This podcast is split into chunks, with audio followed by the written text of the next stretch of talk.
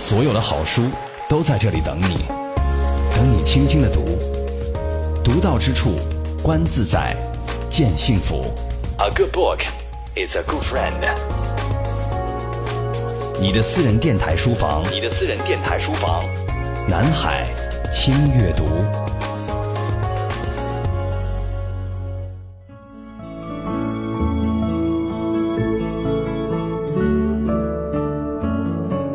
阅读的名义释放思想的力量，这里是轻阅读，我是你的老朋友周薇。今天呢，周薇请到的是非常有人气的一档节目《摩天轮》的主持人贝贝。尽管《摩天轮》的节目现在呢已经拆分了啊，有一部分叫《摩天宝贝》，就是由贝贝主持的。《摩天轮》已经成为一个过去式了，所以今天跟贝贝一块儿要呃回忆一下以前，展望一下未来。而且今天呢又是六一儿童节，你好，贝贝。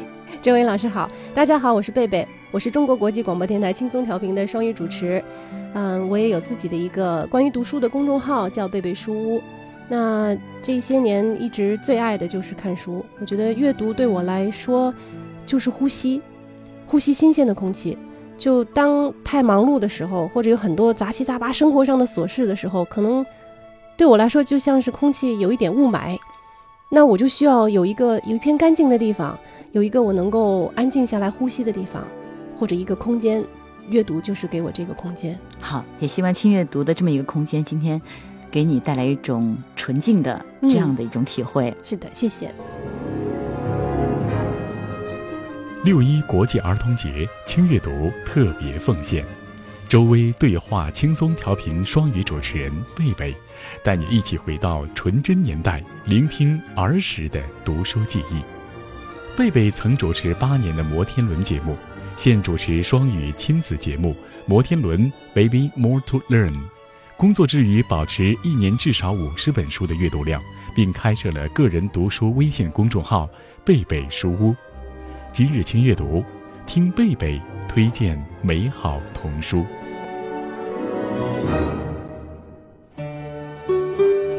那天我还看了一下你的一个公众号，因为不加你关注了嘛。嗯。曾经你跟亚杰两个人，我发现好多照片。我对你们俩的想象，最早的时候，他是你这个样子，高高的，比较稳的感觉。你是他那个样子，很多人都这么认为，他们就觉得我是应该是扎俩小辫儿。哎，你是那种特别古灵精怪的那种感觉啊，然后什么一脸雀斑那种感觉。但其实就是，嗯，话筒一关是个很很安静的人，甚至是有点可能孤僻这个词听起来不是太好，可能确实有一点。那我就觉得，像你们就是呃，不管留学也好，或者在国外生活也好，对这个家庭的概念，或者对自己当妈妈的这个想法，有没有改变过？我是没有，我觉得单身的时候，因为过得特别快乐，嗯，也没有觉得一定要怎么怎么样。后来是觉得，哎呀，既然婚都结了，然后觉得是不是就应该走下一步，也没有强烈的觉得一定要要孩子或者一定不要孩子。如果说做决定不要孩子的话，我觉得。以后会怎么样，我也不太清楚，所以你要觉得还是要吧。而且你也知道，双方的父母都是在默默的等待着，虽然也不一定他们没不一定催什么的，但你就觉得他们猫在那儿，感觉每天都在等消息。大多数人应该是第一次当爸妈的时候，其实都不知道这意味着什么，反正好像是顺理成章的就走下来了。对，真的是一切开始了以后，天哪，你才觉得。我这是上了那一条船啊！生活突然发生翻天覆地的变化，全是真的“翻天覆地”这个词用在这儿，真的是一点都不夸张。嗯嗯，想这个翻天覆地不夸张，那得是怎么样的一个场景啊？嗯，在我的感觉当中，贝贝是永远是个小姑娘，怎么可能成为一个孩子的妈妈啊？是女孩还是男孩？女孩。也就是小姑娘了小姑娘跟我小时候长得特别像，所以我看到她就是，诶，这不就是我小时候照片的样 样子吗？特别像。跟贝贝聊天呢，就会老想到她曾经做的摩天轮那档节目。嗯，很多很多的听众特别喜欢她跟亚杰那个时候一块联袂出演的摩天轮哈，我也有幸听过很多回。那其实跟呃贝贝。最多接触的还是通过广播，因为在他跟沈听，你叫他沈，哎，你在节目里面安扣听，对对对，跟沈听合作之后的这一段时间，刚好是我每天上班的时间，嗯，我十一点钟准时打开，哎，然后到了台里十二点半。你还在那儿说，嗯，但是每次都是贝贝那种特别活泼的声音陪着我，沈听的那种按 Q 听的那种感觉，老是这样的啊。但最终有一天，突然发现他们解体了，然后嗯都奔向新的节目了，一个到早上，一个到晚上。那那个时候节目做调整的时候，你你你的想法是什么？我也很自然的就接受这一些。我觉得到现在这个阶段，应该学会去应对很多事情、很多的变化。因为节目，你再喜欢的节目，也不可能永远做下去。你的人生在变，然后节目的就听众的需求也在变，嗯，包括频道的需求。所以我觉得对我来说很平静，因为我觉得经历过，特别是做了妈妈以后，你经历了那么大的呃生活的变化，你就知道说你要有能力接受这些挑战，而且你是可以的。嗯就如果我就当妈都可以当的可以，其他事情应该是可以搞定的。嗯，那如果你要回看你跟雅洁的那一段摩天轮和跟沈听这段摩天轮，当然中间还会有很多的这个还有一些其改变啊，小小微调。你回看那一段岁月，大概有十年吧，呃，我觉得有八年时间。啊，差不多嗯，八年左右。这八年在你的生活当中，你觉得他是他是个什么样的一个角色？那是我的青春，真的就是我的青春。我说到这边真的会要掉眼泪的。嗯，之前就是还在节目结束之前，因为也是呃身边同事的人员的一些改变嘛，才慢慢的会说到后来节目呃都要全盘在变了。然后那时候我嗯这些年在台里最熟的那些伙伴，因为我们都没有觉得像是同事一样，就好像是在台里的这帮家人。然后你看雅洁，她现在是去出国读书了，然后路易斯他也是有一段时间也是去了美国，然后现在小飞也走啦，像露西也走啦，就是，哎呀，我那时候真的觉得，就是抓不住了我的青春，就这么溜走了。但是我现在也接受这个事实了，所以对我来说不是一个不光是一个节目的结束，而且这种情感是跟我听众是有呼应的，就是听众很多就是给我留言。他们会说：“哎呀，你知道吗？我什么？我从高中开始听这个节目，有的是从初中开始，然后现在我的孩子也几岁几岁了，然后听到这个节目结束了以后，才知道我的青春画上了一个句号。我觉得对任何人来说，这都是很不忍的一件事情。刚好我们开始了新的篇章，对于是就有了新阅读的周薇，跟呃，哎，新节目的名字叫什么来着 新？节目叫《摩天宝贝》啊 Baby More to Learn。好，嗯，摩天宝贝的贝贝，也是我们俩可以有一场对话，而且这场对话开始于过六一。嗯，其实，在播出这期节目的时候，刚好就是六一节。说到六一，贝贝的声线一直给我的感觉是孩子气的声线啊，古嗯灵精怪的那种感觉。所以我觉得说到六一，一定要跟贝贝一块来聊。好，那就从我看到了咱们台有个宣传海报。这个宣传海报呢，其实也是你们这个节目的一个利益吧，嗯要做一个大山里的孩子捐书的这么一个行为。嗯，那我们先简单说一下这个活动吧。呃，因为我现在脑海里有两个，好像有两个活动，我嗯具体说不清楚是哪一个了。嗯嗯，但是我觉得这是很有很有意义的一件事情。书，呃，我真的希望全世界的人都爱看书。我觉得那甚至觉得这不是不可能的事情。嗯，那在那么远的、很遥远的地方，这些孩子们他们求知欲是很强的。嗯，如果有更多的书给带给他们，真的是帮他们打开一个新的世界。对，我想问就是看到这个宣传海报的时候，我马上就想，哎，我要给这孩子给书的话，我应该选一些什么样的书给他们？那我觉得这个问题我就给贝贝贝，如果嗯你要是给他们要把书拿过去。呃，不管你是买还是用你以前读过的书给他们，你觉得应该给他们看什么样的书？说实话，给小朋友看的书，我更熟悉的是英文的读物。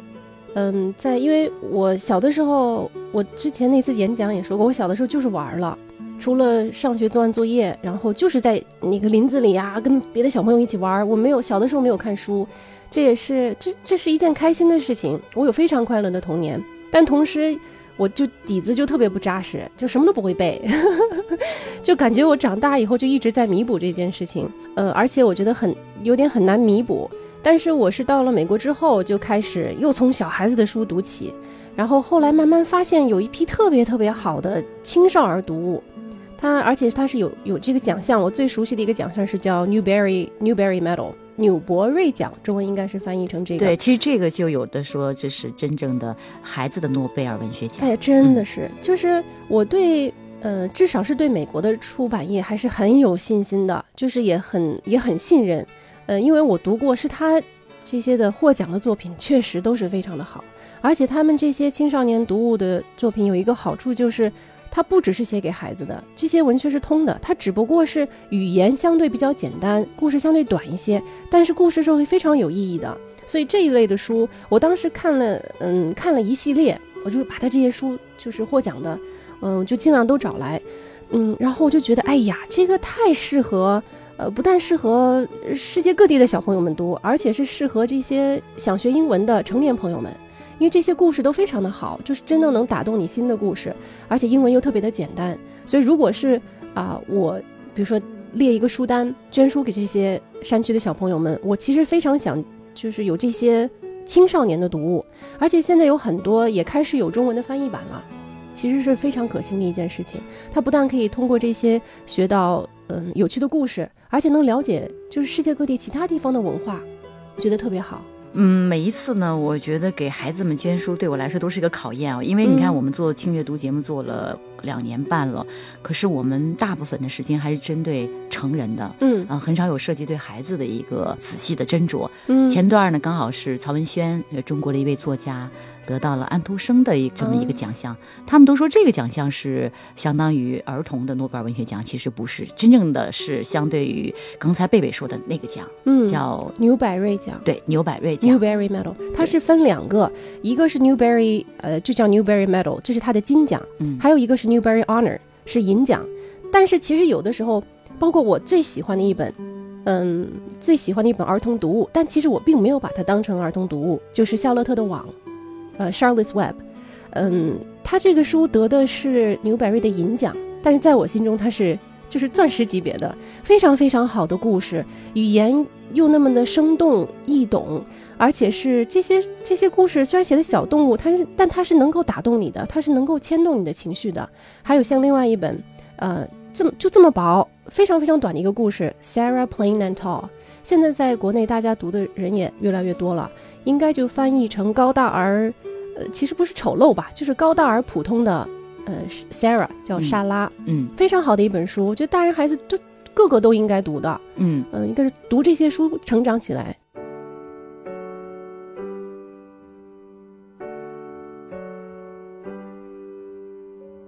Not that unusual when everything is beautiful.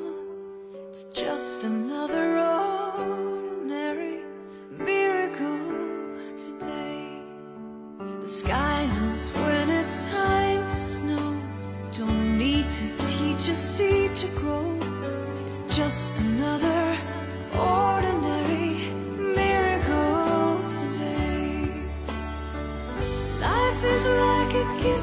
say, wrapped up for you every day. Open up and find a way to give some of your own. Isn't it remarkable? Like every time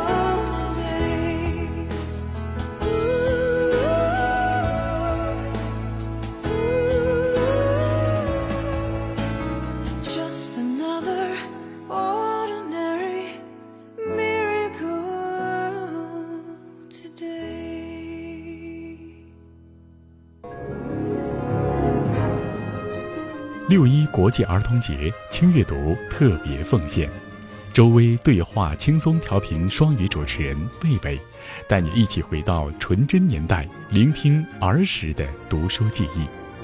贝贝曾主持八年的摩天轮节目，现主持双语亲子节目《摩天轮 Baby More to Learn》。工作之余，保持一年至少五十本书的阅读量，并开设了个人读书微信公众号“贝贝书屋”。今日轻阅读，听贝贝推荐美好童书。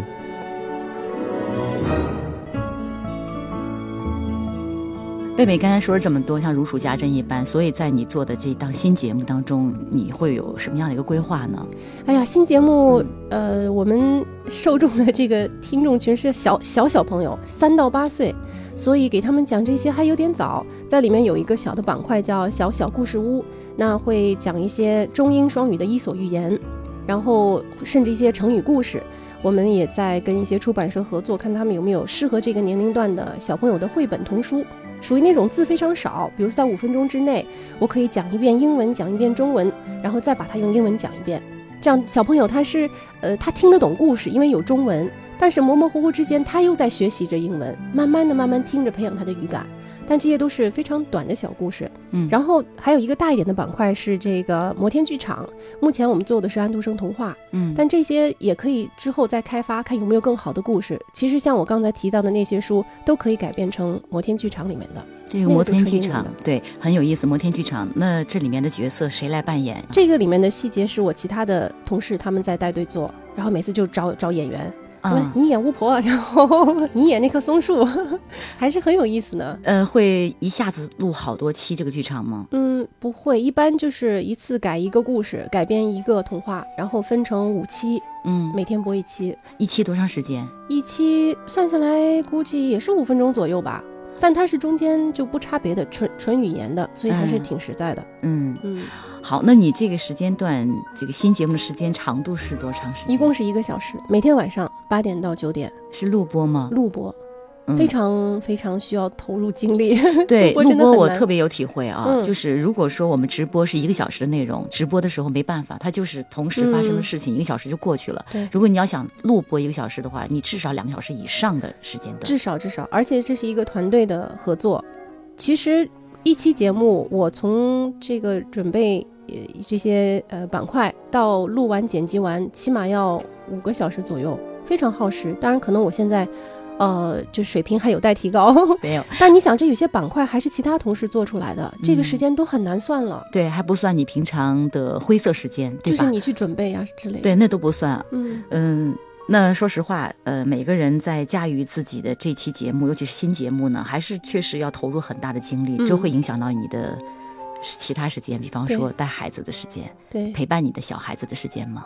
哎，别提了，没有时间我。那怎么办呢？我必须得在阿姨下班之前，然后把所有的该做的事情做完，所以就白天就赶嘛。然后下班以后，我经常跟同事说，我是得在单位里面，呃，这个去了洗手间洗完手，然后背上我的书包就冲回家，然后一进门就得就要抱起他了，就没有自己的时间了，啊、一直到他睡着。有的时候幸运的时候呢，他可能九点钟能睡，然后有的时候他可能中午睡的时间长了或者怎样，到十点多钟，然后还在那闹，啊，我真的是内心好崩溃。哎，真的，你说，呃，按你刚才说，顺理成章当了妈妈，然后呢，嗯生活就翻天覆地了，因为你发现整个就绷得很满，就是你真的没有一个空隙是属于自己的了。咱们都不说事业，你的节目，嗯孩子就你自我的那点时间就没有了。几乎是微乎其微的，就有的如果他睡得早，哎，有那么一两个小时，你就觉得很幸运；没有的话，你觉得其实那就是这样嘛，你这就是现在这个阶段的事情。当然不会永远都是这样，孩子他慢慢长大，他会就就就不需要你这么一天到晚的去照顾他所有的细节。但是所有的妈妈都是这么过来的，也就是说，你的时间、你的生活、你的所有的喜怒哀乐，完全要是跟这个孩子的节奏走。对，所以为什么是翻天覆地的变化？其实真的是你的世界的轴变了。在以前，呃特别像独生子女，真的是自己是世界的中心。有了孩子以后，这个整个你世界的中心变了，这个地球仪不再围着你转了，你的世界是围着他的转的。至少是这个，就是这个他这么小的阶段。所以这个过程是挺挺难的。自己的转换其实可能也是要克服一些心理的一些压力。你看有嗯有些人说，哎呀，这个。呃，一孕傻三年啊，这是贝贝刚才跟我说的。还有人说，就有容易有产后抑郁症啊，等等等等。对，那这种过渡，你有做过很大的调节吗？一直在过渡，因为这个真的是你自己在变，孩子也在成长，你要再根据他来调整。但是我觉得，呃，有了孩子以后，我特别能够理解那些有产后抑郁的人，这个太容易了。所以我觉得，就是家人得给产妇有，嗯，非常多的关怀。她她经历了太大的改变，然后我觉得关键是因为她太焦虑了，一个呃，突然一下有这么大的一个责任呈现在你的面前。而第一次做父母的人，他是不知道是怎么回事儿的，你几乎是什么都不会去做，然后你又那么的在乎他，所以是极其焦虑的。那头几个月是非常非常焦虑的，每天都是各种各样可怕的事情都在你脑海里出现啊！你觉得会不会发生这个？会不会发生那个？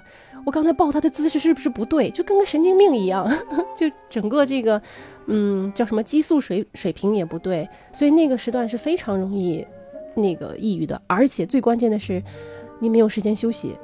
呃，基本上生完孩子到他一岁多以后，你是没有整觉可以睡的，然后他睡了，你可能能偷空睡一会儿；他醒了，你必须得醒着这你。就醒了。对，所以是你睡觉超不过呃两三个小时，然后就得醒。就真的，那我觉得有时候会崩溃啊，你整个的身体状态就比较差对，啊，精神状态估计也是老是厌厌的那种样子你。想身身体不舒服，你睡不够，这个人就很难呃有非常愉悦的心情，然后还有那么多事情需要你处理，是个很艰难的过程。嗯，嗯，刚才说了，孩子一岁多了，一岁七个月，对，一岁多点，嗯那还得再慢慢长着。对。呃，我也在想，一岁多的孩子，你是用什么样的方式来陪伴他？嗯，除了他的这种吃喝拉撒之外，你会有一个潜在的一种培养他的那种感觉吗？嗯，我其实没有太想这些，嗯呃，就是，嗯，就是陪伴他，抱着他。但是你会发现，小孩子的求知欲特别的强。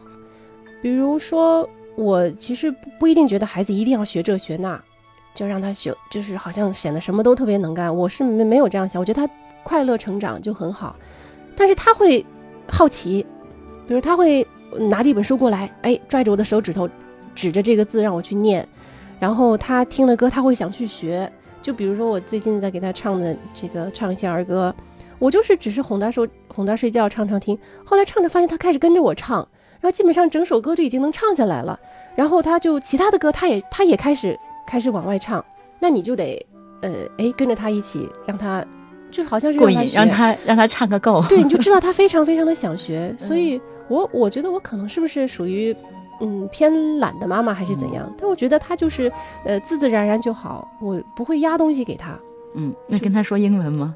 我基本上不跟他说英文，嗯，这点也挺奇怪的，嗯因为我觉得好多呃国内的父母就恨不得他生下来就开始学英文，对。我觉得他先把中文给我学好就不错了，因为中文多难呀你。刻意跟他呃在聊天的时候，我带引号聊天的时候，嗯你你不用英文这些单词。嗯我基本我基本上不用，除了就是什么 Good morning，啊，有的时候跟他说早上好啊，呃，然后 sorry，因为对不起，我觉得比较难说，嗯让他培养出来要一种，有时候让他知道你需要表示一件歉意。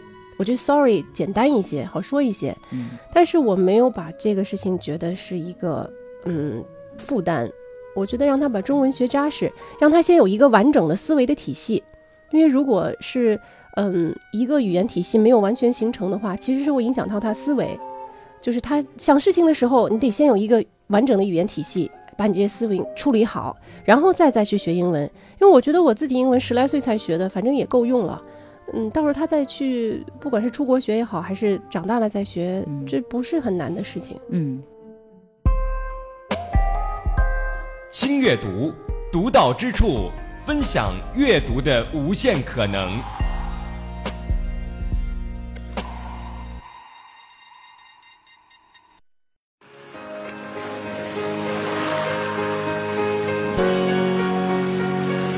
所有的好书都在这里等你，等你轻轻的读，读到之处，观自在，见幸福。a good book is a good friend。你的私人电台书房，你的私人电台书房。南海轻阅读。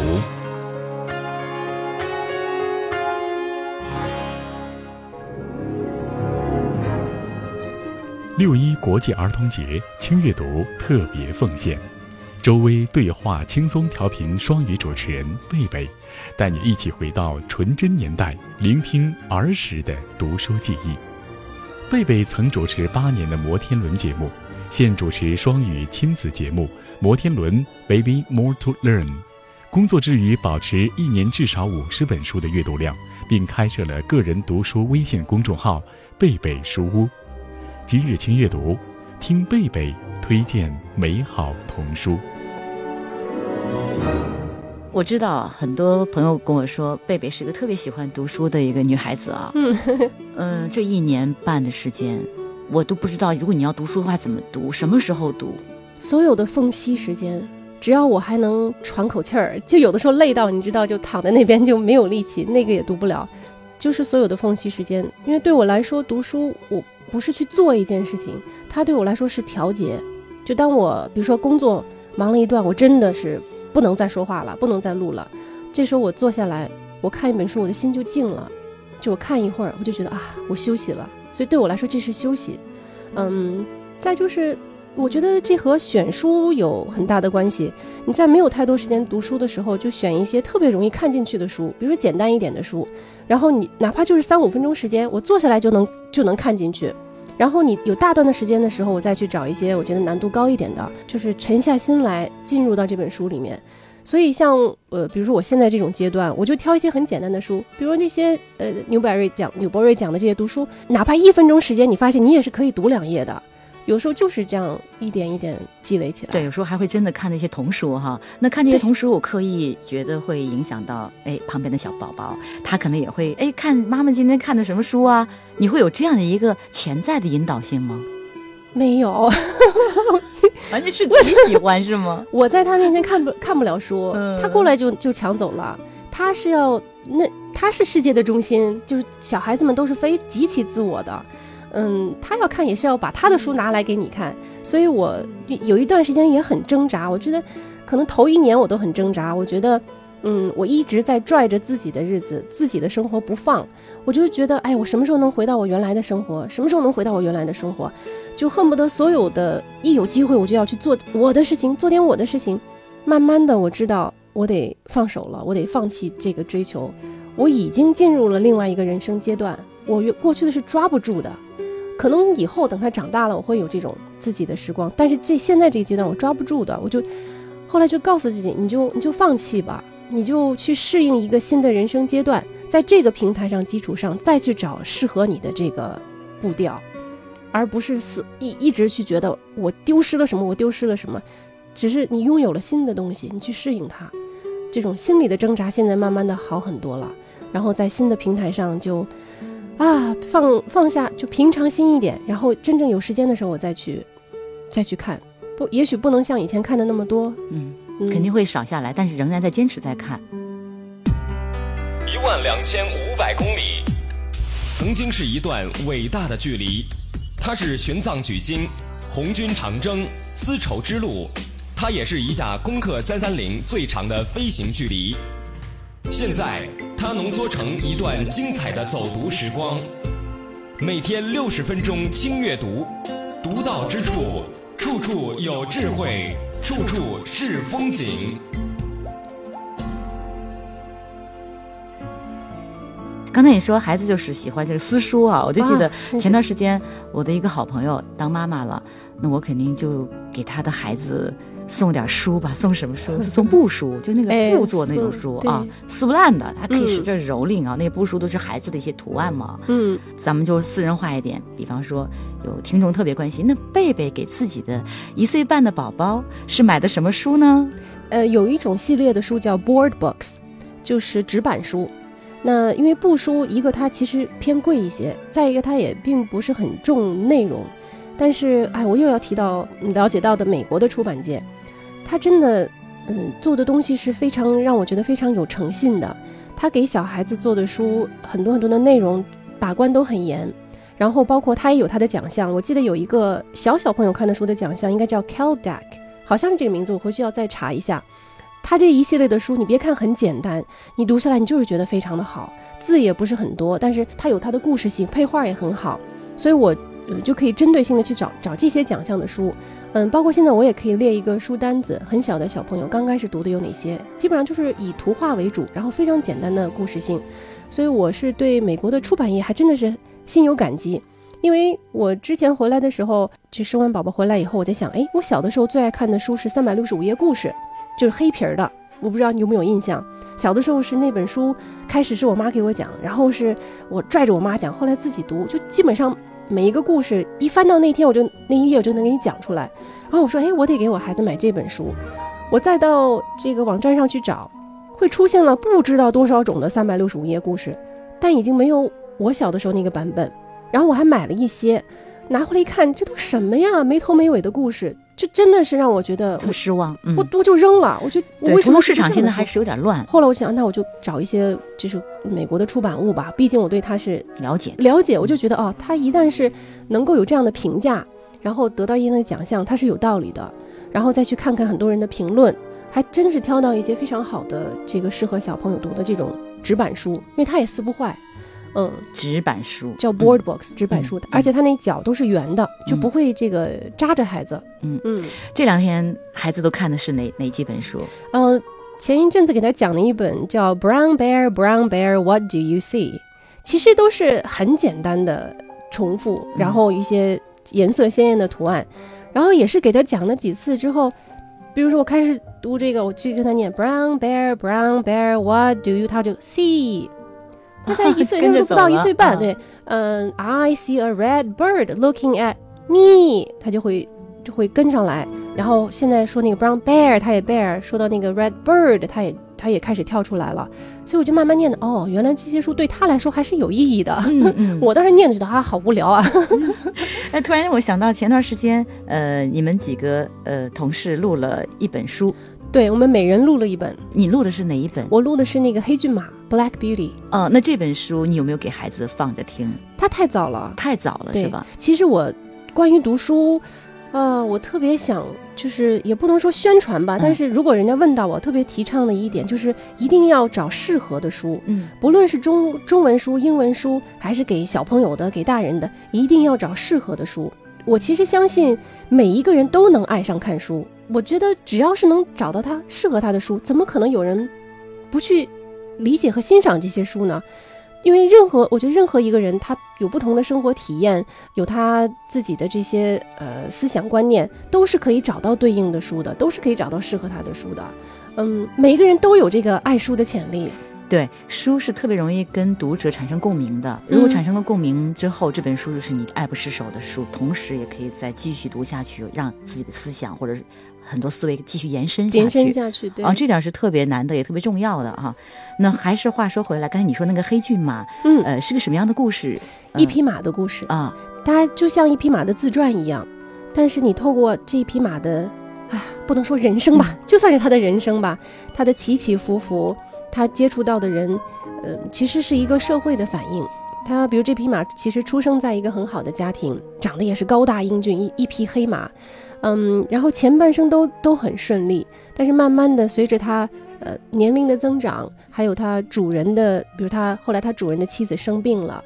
然后一家人就离去了，他也就离开了他最早的这个家，包括他的那些朋友，然后慢慢的经历了一些人很大的人生的变化，到后来他变成了一个这个那个年代的，呃马车的这个就是叫呃就像现在的的士一样，但那时候只不过是马车，嗯。然后就是也是非常的辛苦，看着同伴真的就是也有同伴童年的同伴累死过去，嗯，就让你感到一生是很不容易对的。，就是不容易的人生，通过马来折射出来，多长时嗯间这个故事？你说从头念到尾、啊，对，好几个小时。，好，那今天嗯我们就、路吐血对，今天我们没有那么多时间来听好几个小时黑骏马，但是我们今天可以听一听，呃，贝贝现在做的这个摩天剧场的一些小片段，五分钟对吧？哈，嗯，好，一会儿呢让大家一块儿来欣赏一下，因为毕竟是六一儿童节嘛。对，或者听一个小小故事屋。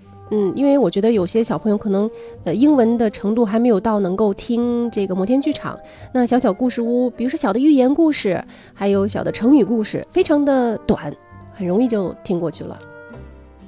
亲爱的小朋友们，欢迎收听摩天宝贝小小故事屋。今天贝贝姐姐要给大家讲的是一则伊索寓言《，Esop's Fable》。名字叫做蚂蚱和蚂蚁，The grasshopper and the ants。小朋友们，你们见过蚂蚱吗？它会在草地里跳来跳去，grass 就是草，hop 就是跳，所以 grasshopper 就是一个在草里跳来跳去的小家伙。蚂蚁大家应该很熟悉了，它的英文名字叫 ant。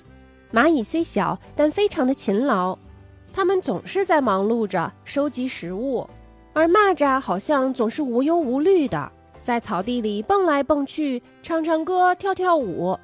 这则《伊索寓言》里讲到，冬天快到了，天气已经开始转凉了，一群小蚂蚁正忙着储备冬天的食物呢。这时候，过来了一只肚子很饿的小蚂蚱。小蚂蚱对蚂蚁们说：“蚂蚁，蚂蚁，我好饿呀！你们有那么多吃的，能不能给我一点儿呀 ？”One fine day, close to winter time, some ants were busy storing food. Winter, 冬天，food 食物。There came a hungry grasshopper and begged them to give him some food. Hungry 饿，beg 恳求，give 给予。He said, "Please give me some food. I'm so hungry." Please 请，food 食物。蚂蚁们看见可怜的小蚂蚱，停下了手中的工作，问蚂蚱：“那你夏天都去干嘛了呀？怎么没有为冬天储备粮食呢？” The ants stopped working for a moment, which was very unusual. They asked the grasshopper, May we ask, what were you doing all summer? Why didn't you collect enough food and store them for the winter? Work, 工作，summer 夏天，collect 收集。蚂蚱说：“夏天天气那么好，我不想工作。我天天忙着唱歌跳舞，没时间收集粮食。”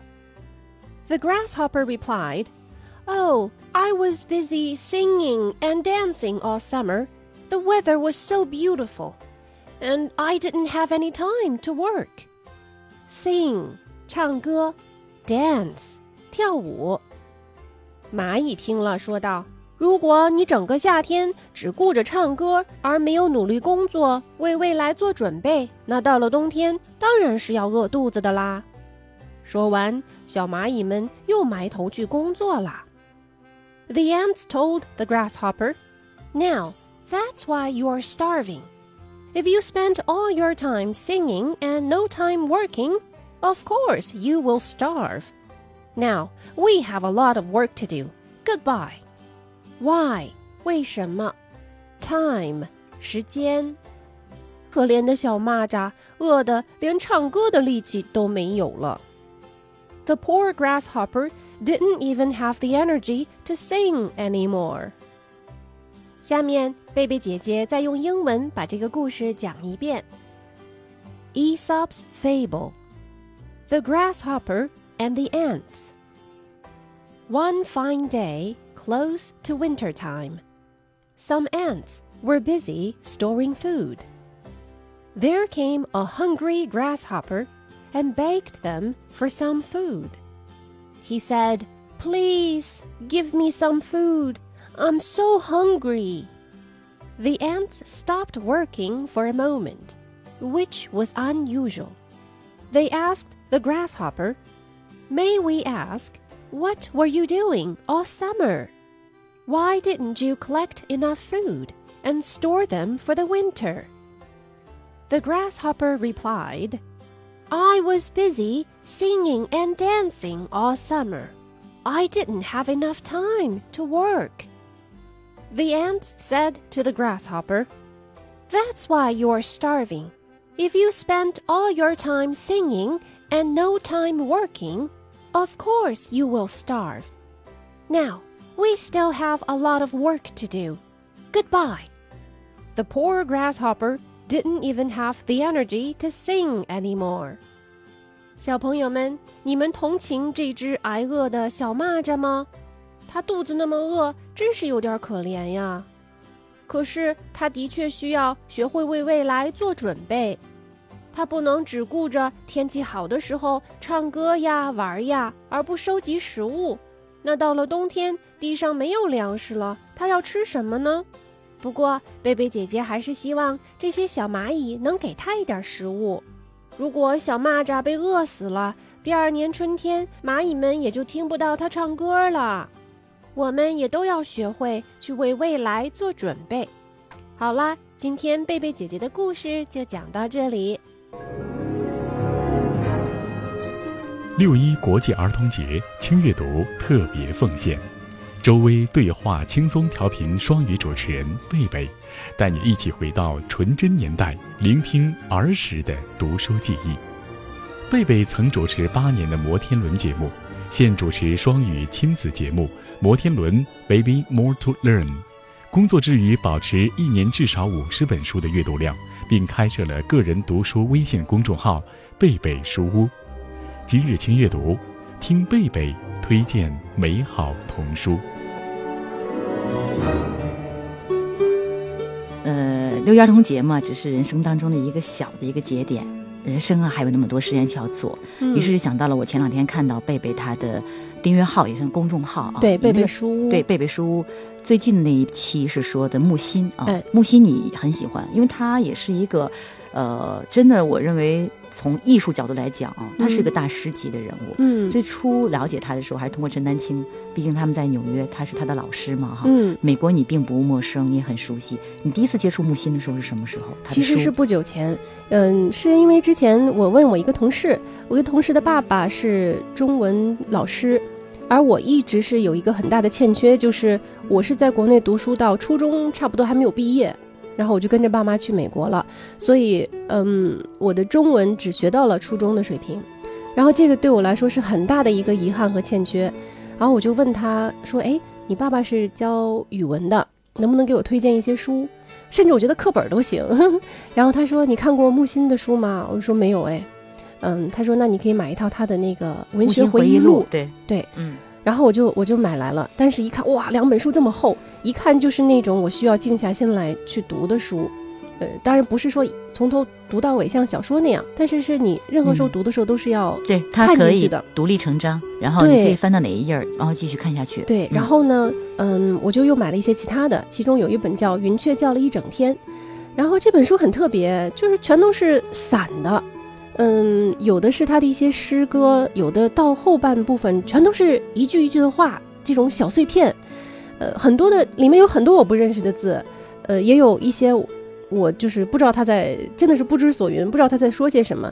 但是，但凡是我是我看懂了的那些篇章、那些句子，都给我留下了非常深刻的印象，真的就是精华，而且他对事物的这种体验敏感到了极致。呃，有些话就是那种一些潜意识都被他说了出来，特别是我看到他呃有一篇叫《色论》，讲颜色，然后我觉得一个人能把颜色的性格都能够用这么简单的语言描写出来，真的是太了不起了。嗯，你看啊，贝贝书这个到今天录制节目之前，他的云雀叫了一整天，我我当时挺感慨的，我觉得呃，贝贝他是在美国生活了那么多年几年，十十多年，十多年，嗯然后他回来看到木心。看到木心的文字，而木心呢又在美国，确实生活了大半辈子，可以说最后他嗯是被他的学生陈丹青接回，接回乌镇的，他也去世在乌镇啊。嗯他现在乌镇还有他的这个呃纪念馆，对，嗯一个艺术馆。你看，这是贝贝说的，他说《云雀叫了一整天》是一本木心的喃喃自语，他没有宣扬什么，也不讨好谁，嗯看与不看纯属你的事情。有很多内容，我想都是灵感最初的样子。一个人在放松的状态下，忽然飘来的那些句子，刚才贝贝说了一些很零散的句子啊，这会不会是木心最灵感派的一本集子呢？是一本简陋的作者内心声音的语录，不做任何修饰。我觉得这是你的非常朴素的一种表达，嗯特别准确。木心有很多文字都是这样的，嗯，他是一个极为聪明的、极为有感觉的一个，一个大师，所以他的东西你得去慢慢的读，可能也不是说突击我这些日子把他的书拿过来，我突击，我就明白他的可能不是这样的。嗯那去慢慢的，呃，你就会发现，原来你可以懂他。包括前段时间不《从前慢》嘛，嗯，那不是也被改成歌曲了吗？，对，啊、那时候我都不知道他呢，但是一听你就觉得这首是很特舒服非凡，，对，而且说的就是你很真实的感受。对，所以木心他是个非常真实的人，首先是，而且极其的敏感，啊太敏感了，极其感性，对，太丰富了。所以我说他的名字嘛，怎么会叫木心呢？我觉得一定是他敏感到觉得，哎呀，如果我的心是一块木头的话，我就不会有这么多的，呃，这么多的感悟。对，所以贝贝他说到这句话的时候，他写到这句话的时候，我特别的钦佩贝贝。我觉得他的感觉也特别敏锐，他竟然能够对木心的名字这样来做了一个解释，而且我觉得是解释的 特别到位啊，这真的人敏感到都超出一定范围，他当然希望自己木讷一点好了，嗯，因为人都找平衡点嘛啊，你不要就不会那么么累，我想极端，可能还是很辛苦的啊应该。是会很辛苦的。嗯，好，那今天呢，跟贝贝聊了这么多，其实我一直在跟他聊天的时候，我的心里面总是有一点点的这个心疼啊。为什么他今天还要录很多他自己的节目，嗯然后晚上回去还要陪伴他的小宝宝，对你真的很辛苦，很辛苦。那你跟大家说个秘诀吧，年轻的妈妈怎么让自己能够保持一种比较精神饱满的状态？精神饱满呐、这个明明知道是很忙，呃，家里的事情、工作的事情嗯。都不能耽搁，但是有一点，我觉得，呃，应应该是我为什么还算精神饱满，就是我都是在做我自己喜欢做的事情，不管是我的工作，还是带娃，还是我自己的这些书屋，这些都是我发自内心去愿意去做的事情，我喜欢的事情。三十岁的时候，我就觉得我要集中我的精力，我不要去做那些我做不好的事情，我不要去做那些我不喜欢做的事情。嗯，很多人也在说啊，你要拓宽你的世界，然后你不要把自己局限在什么。我觉得我有些事情必须得拒绝了，因为我没有那么多的时间和精力。